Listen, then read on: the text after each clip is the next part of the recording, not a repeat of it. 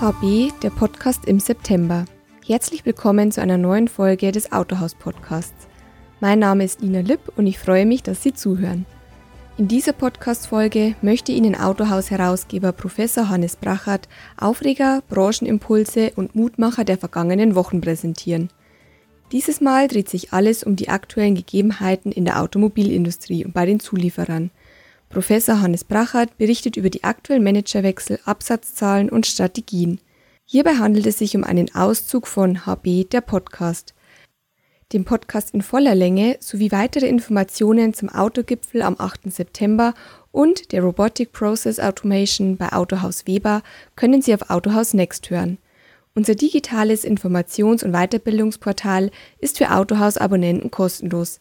Hier finden Sie neben Podcasts, Artikeln und News auch Videokurse und Web-based Trainings. Suchen, finden und teilen Sie hier Ihr Wissen. Mehr Infos und den Podcast in voller Länge finden Sie unter next.autohaus.de. Und jetzt viel Spaß beim Zuhören. Liebe Kolleginnen und Kollegen, lassen Sie mich in einem weiteren Teil dieses automobilindustrielle Brodeln äh, skizzieren und zwar an der aktuellen wirtschaftlichen Situation der Automobilhersteller. Bis auf wenige Ausnahmen bei den meisten ja internationalen Automobilherstellern brennt die Hütte. Auch bei zahlreichen Zulieferern sind sogar Insolvenzen nicht ausgeschlossen.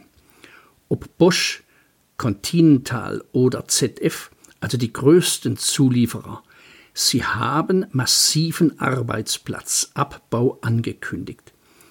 Und bitte, selbst die Ölriesen schreiben aktuell Milliardenverluste. Also Corona wütet. Lockdown wie Shutdown. Tiefrote Zahlen, hohe Verschuldungsgrade, Überkapazitäten, Anlaufprobleme. Überall wird das hohe Lied der brutalen Kostensenkung, Sparprogramme genannt, gesungen. Das süße Lopesgift geht um und lässt vielfach auf Dauer qualitative Ansprüche auf der Strecke.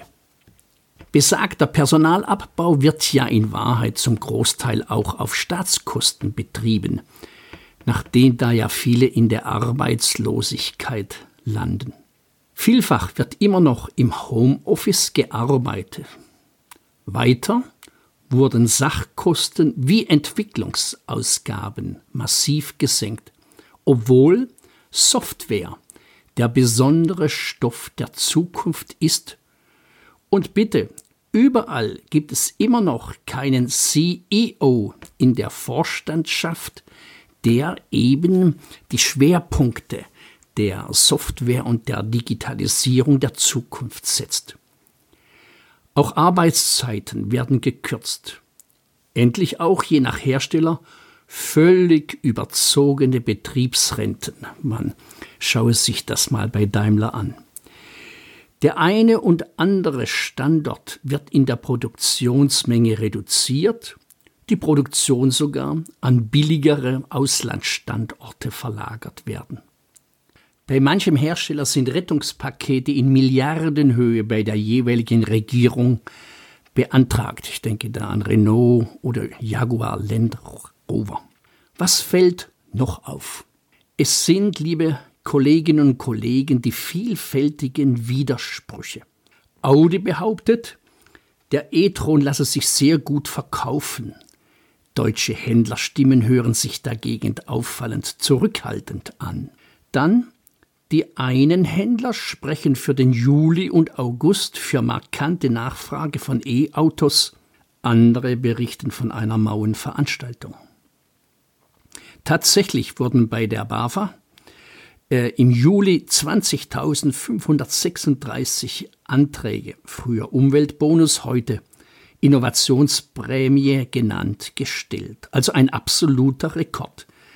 Ein absoluter Rekord ist auch, dass 25 Prozent der Anträge abgelehnt werden. Dem ist nochmal strukturell äh, nachzugehen, woran das im Detail liegt. Je nach Marke lagen im Juli die Auftragseingänge deutlich über Vorkrisenniveau. Überhaupt berichten einige Hersteller bei bestimmten Modellen von einem Rekordwachstum bei Auftragseingängen. Bei Smart oder beim VW e-Up wurden Bestellannahmen eingestellt, da jetzt schon Lieferzeiten von über elf Monaten dafür ausstehen. Wir reden da von Kleinfahrzeugen und bitte, die Erträge bei den Kleinfahrzeugen sind ja mehr bei diesem Preisniveau gegenwärtig äh, ja, wirklich überschaubar.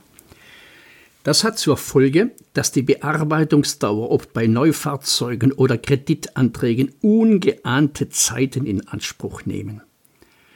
Es sei an dieser Stelle einmal festgehalten, wie Hersteller oder Importeurhersteller ohne engagierte Händlerschaft die Corona-Pandemie bewältigen wollten. Und das erst im Direktvertrieb Wer gleicht die überlangen Lieferzeiten mit Ersatzfahrzeugen aus? Wer erklärt dem Kunden die Hintergründe all dieser äh, Fragezeichen, die damit verbunden sind? Es geht ja immer wieder äh, um die Kundenzufriedenheit. Was, liebe Kolleginnen und Kollegen, fällt seit März 2020 noch auf? Es greifen einmal mehr die Eigentümer hinter den Herstellern in Krisenkonstellationen immer wieder auf selbige Lösung zurück. Der CEO, das Management wird ausgewechselt. Wir schauen uns das bei Volkswagen an. Da wurde ja das Management auf oberster Ebene gleich mehrfach ausgewechselt. Man muss aber auch da mal wieder äh, sich vor Augen halten. Volkswagen hat 670.000 Mitarbeiter weltweit.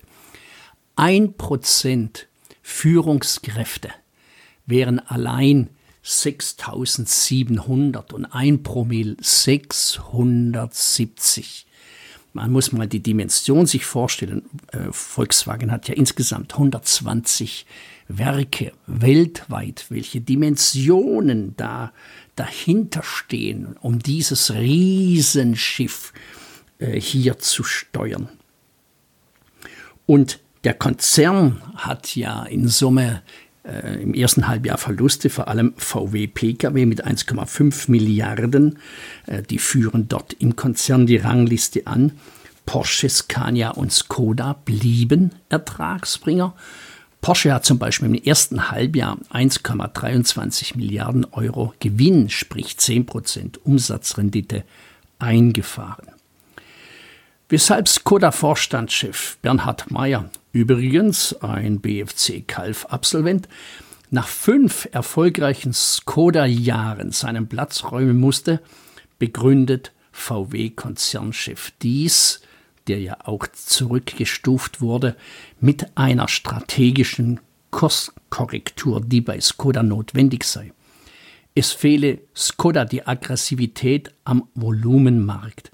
Skoda zeichne verantwortlich für die Entwicklung eines Budget Cars, also äh, sprich Kleinwagen. Ob das bei Skoda der alleinige Grund sei, da darf man ein Fragezeichen dahinter setzen. Nun, der Dieselskandal, der wird äh, weiter den Konzern zu schaffen machen. Hat ja bisher äh, ganze 30 Milliarden verschluckt, äh, die man eigentlich für Zukunftsinvestitionen oder bitte für bessere Händlerrenditen sehr gut gebrauchen könnte. Und es hat ja, ja das Landgericht München die Betrugsklage in Sachen Diesel gegen den früheren Audi-Vorstandsvorsitzenden Rupert Stadler langjähriger Büroleiter von Ferdinand Piech, zugelassen. Es sind allein für diesen Prozess, sage und schreibe, 176 Verhandlungstermine anberaumt. Die Prozessdauer wird bis Ende 2022 angesetzt und Prozessbeginn gegen Herrn Stadler wird nun der 30. September 2020 sein. Und jetzt, Anfang September, hat auch das Landgericht Braunschweig endlich, endlich nach über zwei Jahren die Anklage gegen Ex-VW-Chef Martin Winterkorn zugelassen, da ein hinreichender Tatverdacht, man höre, wegen Gewerbs- und bandenmäßigen Betrugs bestehe. Winterkorn war von 2007 bis 2015 VW-Vorstandsvorsitzender. Stadler wurde 2007 bei Audi sein Nachfolger, also zwei höchst Vertraute. Sie werden also mit dieser Prozessgeschichte weiterhin für einschlägige VW-Imagewirkung sorgen. Und dann in der leidigen VW-Abhöraffäre im VW-Vorstand wurde ja der mutmaßliche Spitzel von der Konzernsicherheit offensichtlich inzwischen enttarnt. Schauen wir zum Hauptwettbewerber Toyota. Dort wurde ein Gewinn im ersten Halbjahr von 2,8 Milliarden Euro erwirtschaftet und fürs Gesamtjahr werden 5,8 Milliarden Euro als Gewinn äh, prognostiziert. Toyota äh, schafft mit 360.000 Beschäftigten 10 Millionen Autos zu bauen und VW umgekehrt äh, benötigt dafür 670.000 Werker. Toyota führt in der Hybridstrategie weltweit mit Abstand und man darf auch mal so eine Gehaltszahl vergleichen. Toyota ist ja Familienunternehmen und der Toyota-Vorstandsvorsitzende Akio Toyota, er verdient inklusiv Bonus im Jahr 3 Millionen Euro, also mit Gewinn und VW-Konzernchef. Äh, dies erhält 9,9 Millionen Euro ohne Gewinn. Die VW-Dividende 2019 soll von 6,50 Euro auf 4 Euro 80 gekappt werden. Es sei auch mal verwiesen, dass der Lokalrivale Honda mit einem Betriebsverlust im ersten Halbjahr von 910 Millionen Euro äh, mit dabei ist. Schauen wir zu Audi. Audi hat seit 2015 sichtbare Probleme. Auch hier gab es personellen Managementwechsel in den Vorstandsressorts Markus Dußmann, der neue Audi-Vorstandsvorsitzende und Ex-BMW-Manager, soll nicht nur mit dem Projekt Artemis, in Klammer Göttin der Jagd, sondern in der gesamten technischen Konzernentwicklung markante Zeichen setzen und den Vorsprung von Tesla in Sachen Digitalisierung und Software eliminieren.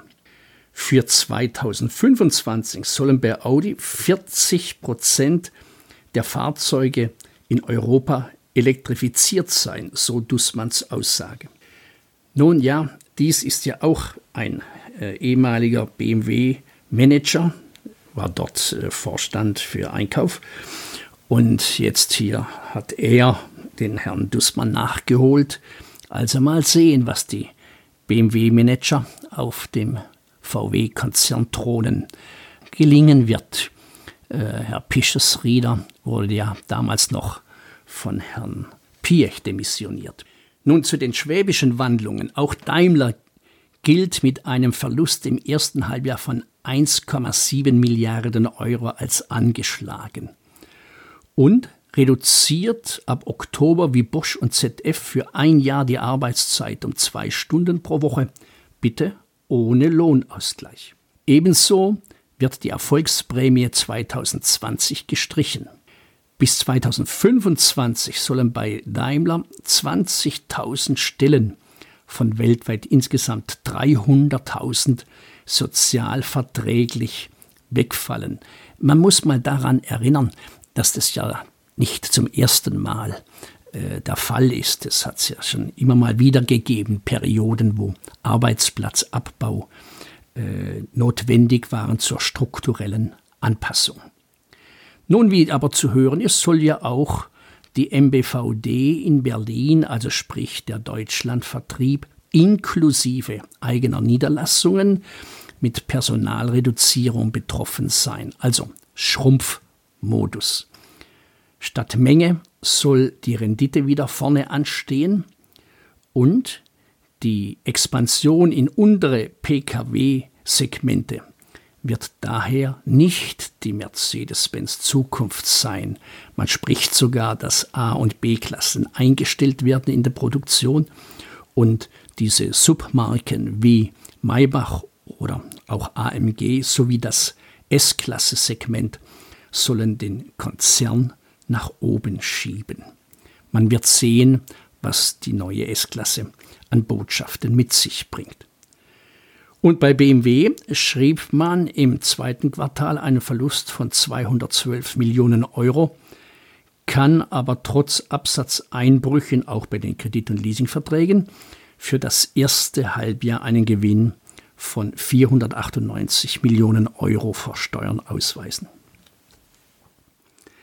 Ein weiterer Managementwechsel. Luca De Meo, bislang Seat-Vorstandsvorsitzender, er ist seit 1. Juli neuer Renault-Chef. Er hat ja früher mal schon bei Renault gearbeitet. Gut, er hat nun gleich den größten Verlust in der 120-jährigen Renault-Geschichte zu verkünden. 7,3 Milliarden Euro im ersten Halbjahr 2020. Allein 4,8 Milliarden Verlust stammen aus der 43,4 Prozent Allianz mit Nissan. Der große Alleinherrscher Carlos Gosen setzte in seiner Zeit mehr auf Masse und zu wenig auf effizient. 70 Prozent des Umsatzes stammen aus margenschwachen Kleinwagen. Man will nun in die Mittel- und gehobene Mittelklasse zurück. Bis Anfang 2021 will Demeo die strategische Neuausrichtung vorlegen. Das geht dann weiter zu den Töchtern Dacia, Lada oder auch Alpin. Demeo gilt ja als Motivationskünstler. Zum Amtsstart richtet er eine handgeschriebene Botschaft Dia Partners an die gesamte Händlerschaft unterschrieben Direction Generale. Also gut gemacht, gut gemacht.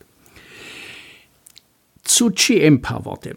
GM-Chefin Mary Barra kann für das erste Halbjahr ein positives Ergebnis aufweisen, wohl mit weniger Absatz, weniger Nachlässen, aber mit Gewinn.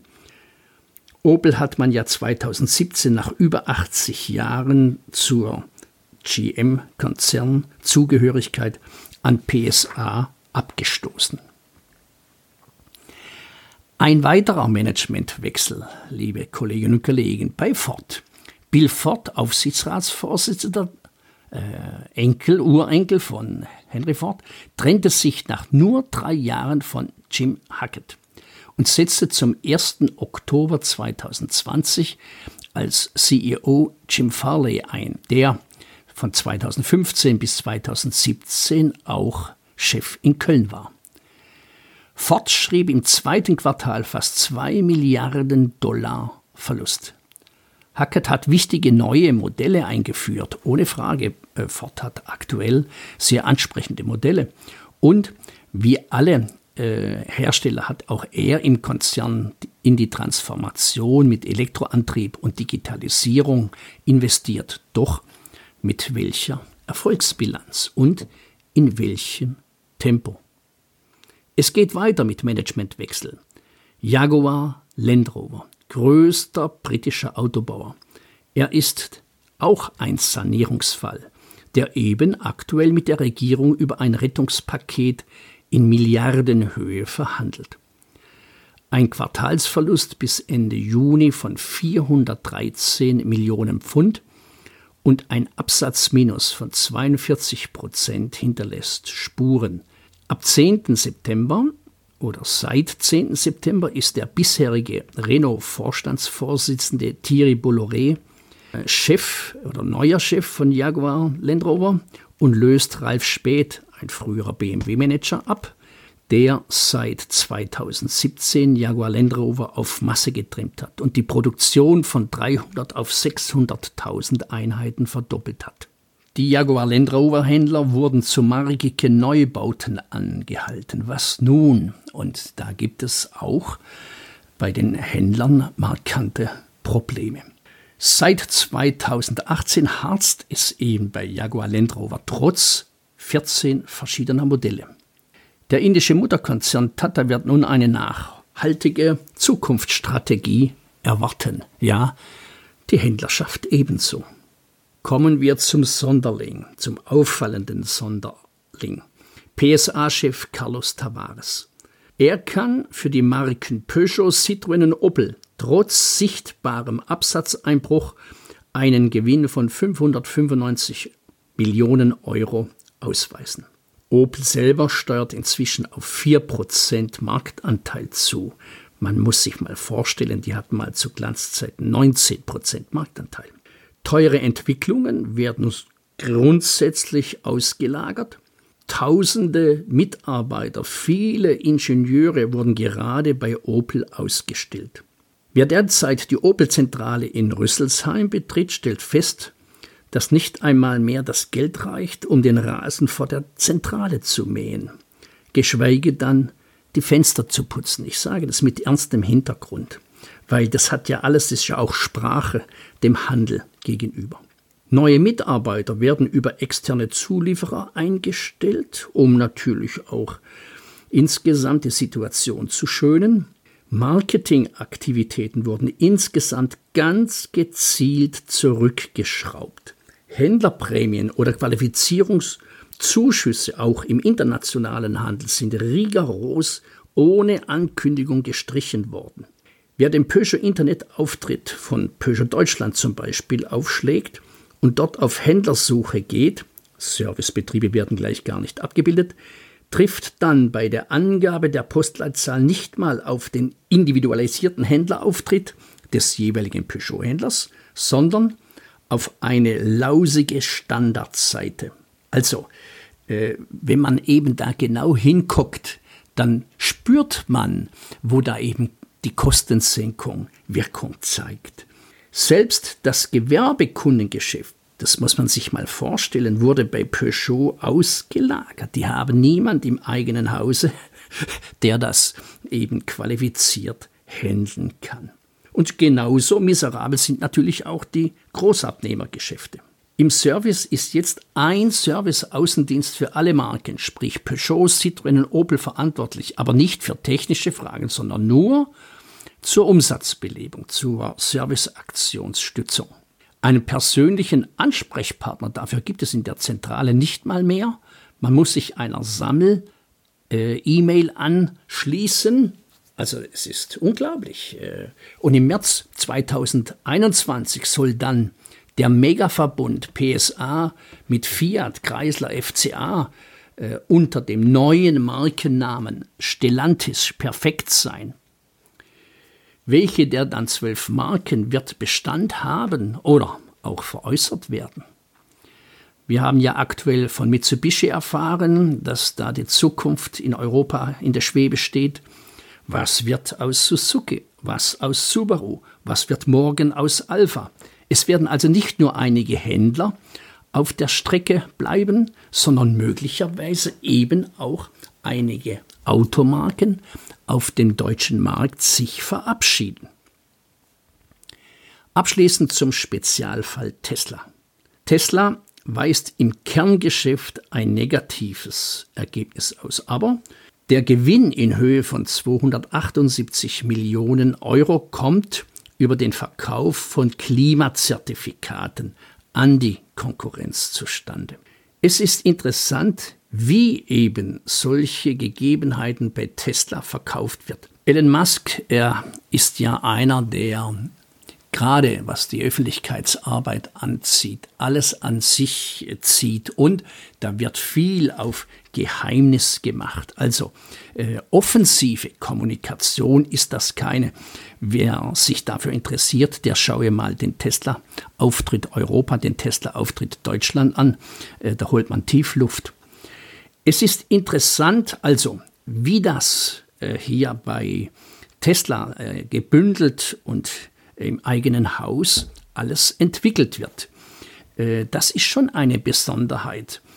Schauen wir mal das Werk in Berlin-Grünheide an. Äh, da will ja Tesla dann neue Maßstäbe setzen. Und wenn das Werk äh, gegenwärtig wird ja gebaut und das soll ja im Juli 2021 äh, eingeweiht werden in eineinhalb Jahren. Also man schaue mal zum äh, Berliner Flughafen rüber, der schon acht Jahre lang fertig sein sollte, als Beispiel. Dann haben wir bei Tesla einen unfassbaren Börsenwert, der liegt ja aktuell bei 300 Milliarden US-Dollar. Gegenwärtig sinkt er etwas, aber äh, man muss sich das schon mal als Schwabe deutlich vor Augen führen, äh, ob das denn reelle Werte sind.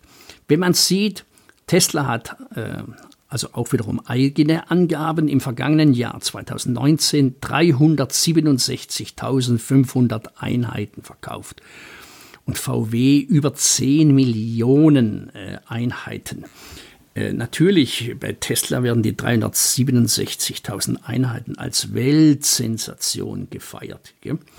In Deutschland zum Beispiel wurden von Januar bis Juli sage und schreibe 4.521 Teslas zugelassen. Das entspricht einem Marktanteil von 0,15 Prozent.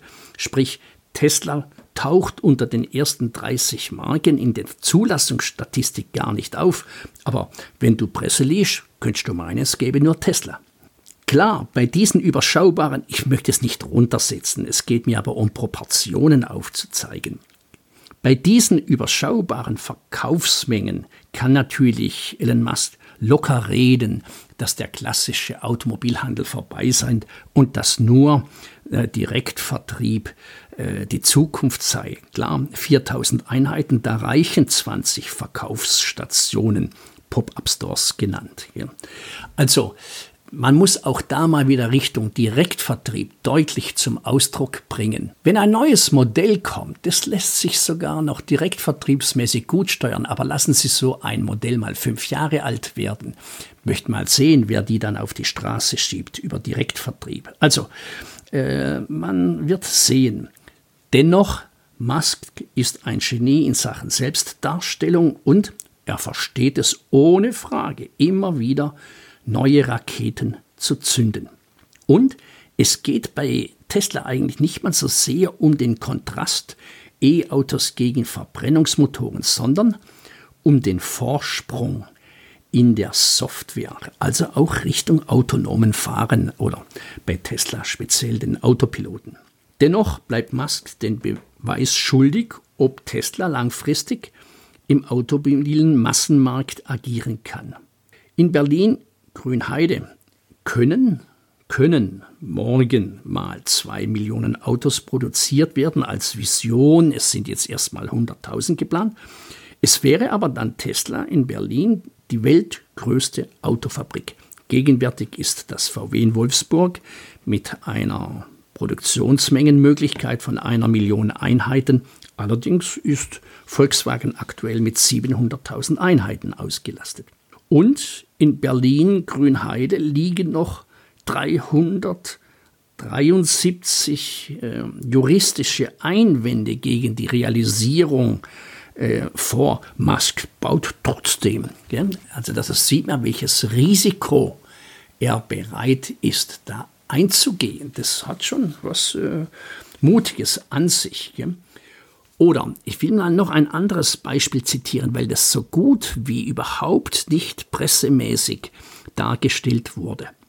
Mitte Juli hat die Zivilkammer des Landgerichts München I ein Urteil verkündigt, wonach Tesla Werbeaussagen als Ganzes wie diverse Einzelteile schlichtweg irreführend seien und hat Tesla eben in Deutschland für das Modell 3 untersagt, dass da beim Modell 3 mit Roboterauto geworben werden darf.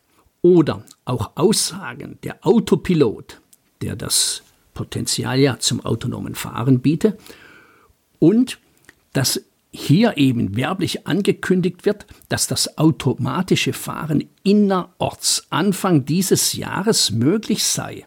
Das stimmt einfach nicht und das ist unhaltbar. Ebenso die Werbung für das Herbeirufen des Fahrzeugs. Derartige Aussagen sind auch straßenverkehrsrechtlich in Deutschland nicht zu halten. Also im Klartext bedeutet das, dass der Fahrer weiterhin die Hand am Steuer seines E-Autos zu halten hat. Und das gilt auch für Tesla. Und es ist interessant, äh, bei Tesla steht das auch, aber natürlich im Kleingedruckten. Ja? Und das ist immer wieder dieses ja, äh, polarisierende Element dort aus dem Hause Tesla. Wir werden sehen. Fazit, das große Rennen um autonome E-Autos läuft. Der Wettbewerb schläft nicht. Ich wollte mit dieser Darstellung deutlich machen, dass wir automobilistisch noch nicht überm Berg sind. Und es ist wichtig, dass uns keine zweite oder gar dritte Pandemie einholt.